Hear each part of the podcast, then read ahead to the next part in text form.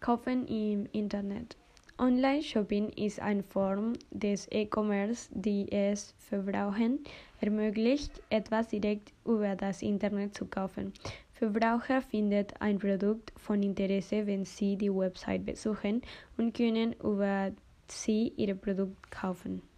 Pro-Argument einer der Vorteile des Kaufs über das Internet ist, dass man nicht mehr von zu Hause beginnen muss und dass sie das Produkt aus zu ihnen nach Hause bringen.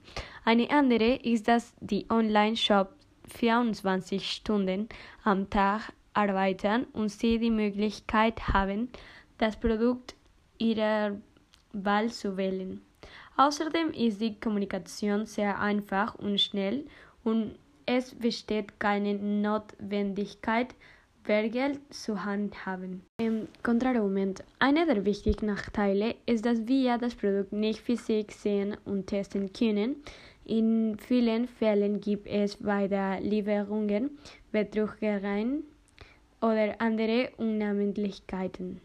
Meinung.